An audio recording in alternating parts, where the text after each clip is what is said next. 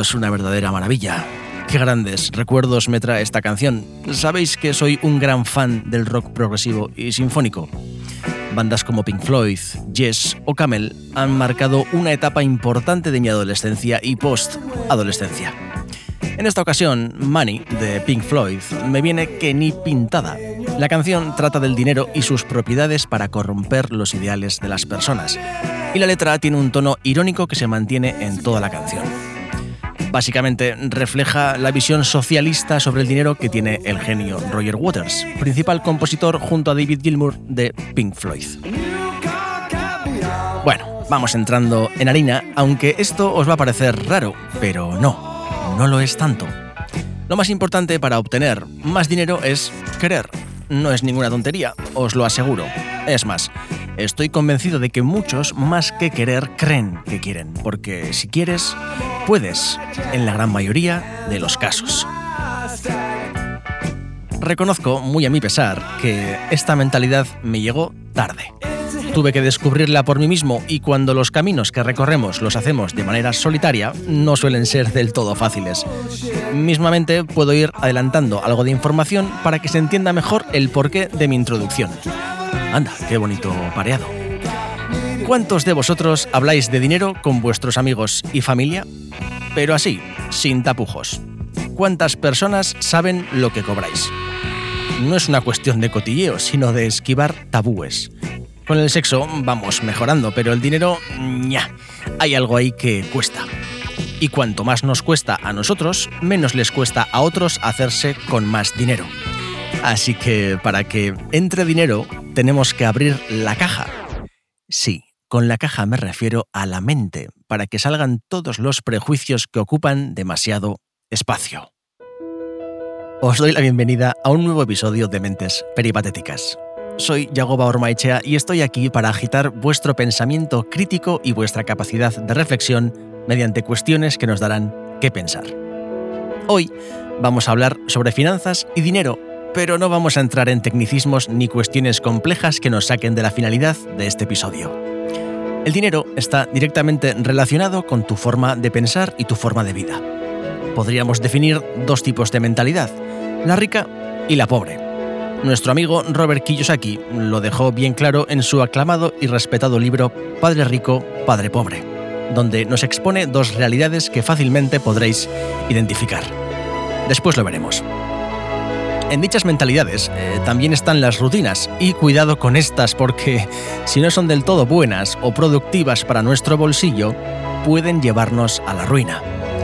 ¿Cuántos de vosotros tenéis diferentes objetivos de ahorro?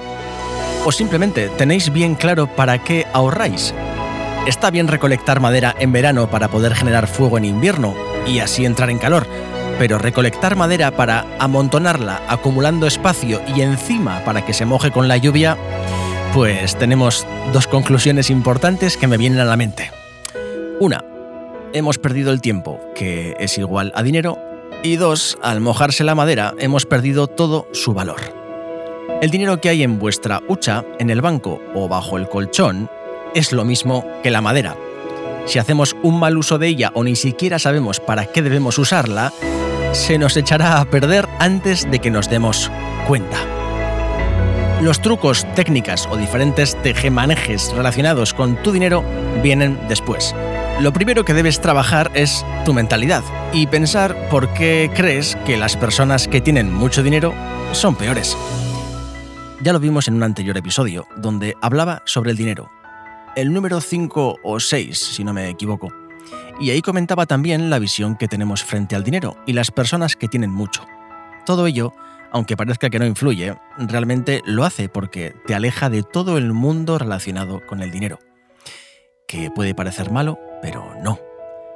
Podemos seguir vistiendo nuestras zapatillas de marca blanca y las camisas de segunda mano, ¿eh? Esto nada tiene que ver con la mentalidad del dinero. Así que relajaos y os doy la bienvenida a las finanzas personales. Bien, antes de comenzar, me gustaría aclarar que todo lo expuesto en los episodios ni mucho menos son consejos, pero hoy que hablaremos de un tema que supone responsabilidad, quiero que os lo toméis como una opinión personal para que sobre todo reflexionéis. Y si creéis que vuestra reflexión es positiva, pues que probéis. No soy un asesor ni tengo la fórmula para hacerte millonario en un día, pero bueno, creo que puedo transmitirte eh, ciertos conceptos que pueden darte muchas alegrías a medio y largo plazo.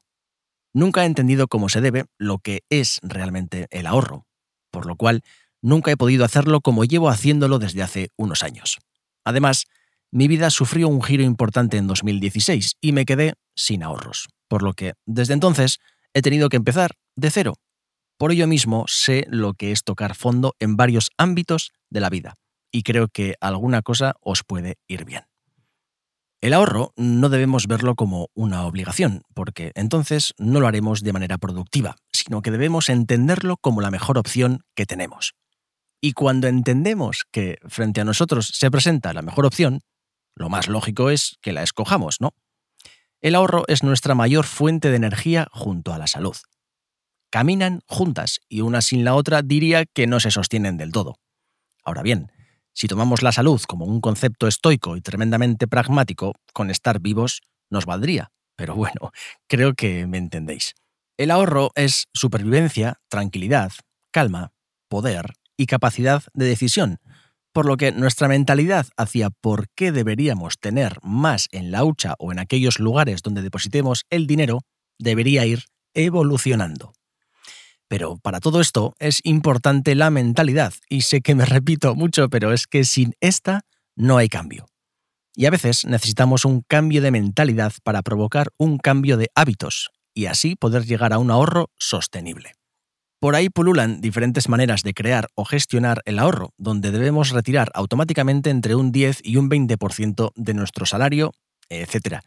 Pero yo te diría, ahorra todo lo que puedas y gasta lo menos que puedas. Por esto mismo hablo de mentalidad. Por mucho que entiendas el ahorro, si eres una persona altamente consumista, pues dudo mucho que logres un buen ahorro. El dinero, las finanzas y el ahorro están directamente relacionados con lo que somos y con lo que pensamos.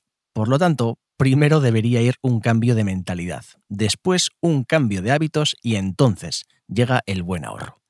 Tras muchas y muchas décadas nos han incitado a la sociedad a ser consumista, por lo que ahora es difícil darle la vuelta.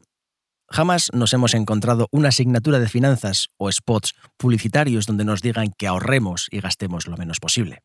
No, porque si nosotros no gastamos el dinero en las personas que ahorran, ¿cómo van a lograr ese ahorro? Pues he ahí el kit de la cuestión. Menos es más no quiere decir que no nos demos caprichos ni podamos vivir dignamente. ¿Dónde está la cuestión? En la mentalidad, efectivamente. Una vez hayamos entendido qué es el ahorro, podéis buscar las maneras de generarlo.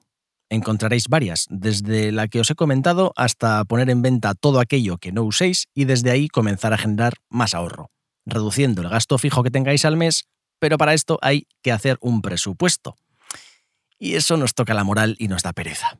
Pero bueno, eso ya va a ser tarea vuestra porque lo importante para mí es removeros la conciencia, porque si no ahorráis, jugáis muchísimas papeletas para que en un mediano plazo tengáis la mitad de lo que tenéis ahora.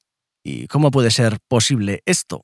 Pues por el grado de inflación que vivimos.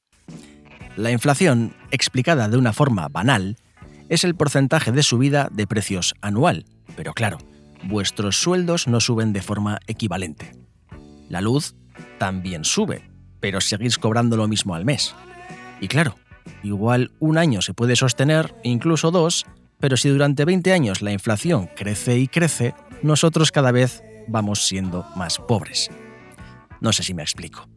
Si en 2010 metisteis 1.000 euros en el banco y siguen ahí, esos 1.000 euros ahora valen algo más de 800 euros.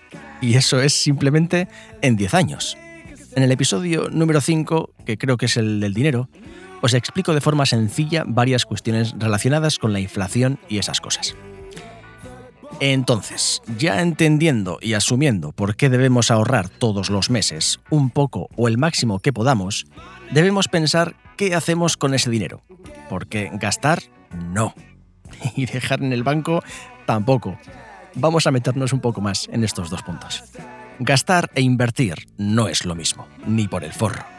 Gastar es perder e invertir es ganar más adelante. Es la manera más sencilla que se me ocurre para diferenciar estos dos conceptos. Y aquí tengo que introducir otros dos, que son la deuda buena y la deuda mala. Sí, es curioso que esta palabra de la cual intentamos huir tenga una parte buena. Pero fundamentalmente deuda mala equivale a gastar y deuda buena equivale a invertir. Ya está. Vamos a verlo con algún ejemplo muy básico y sencillo. Deuda mala es un coche. Pagas un importe inicial, se devalúa muy rápido, genera más gastos constantes, gasolina, seguros, reparaciones, etc. Y me podrías decir que te hace un servicio porque lo necesitas para trabajar. Vale, estoy de acuerdo, porque yo también necesito el coche para ahorrar tiempo. Por ello os dejo aquí la idea de los coches de renting, las varias fórmulas de leasing, etc. Os aseguro que con una simulación de 10 años el coche de renting sale mucho más barato. Y ya no os cuento si pedís un préstamo para el coche, porque eso ya es el pack. Porque las tasas suelen ser bastante altas y acabáis pagando entre un 5% y un 8% de intereses sobre el total. Así que da que pensar. La hipoteca de la casa podría ser otro ejemplo de deuda mala, aunque en este caso más concretamente sí que podríamos reconvertirlo en deuda buena, pero esto lo voy a dejar para más adelante. Bueno, no, porque así igual se entiende más fácil. Vamos allá.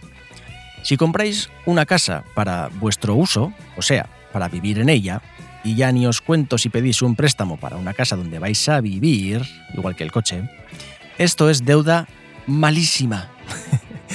¿Qué es lo que hace todo el mundo? Pues sí, pero eso no quiere decir que esté bien. Ahí tenéis a Aristóteles, Copérnico y compañía demostrando que la Tierra era redonda y nadie les creía.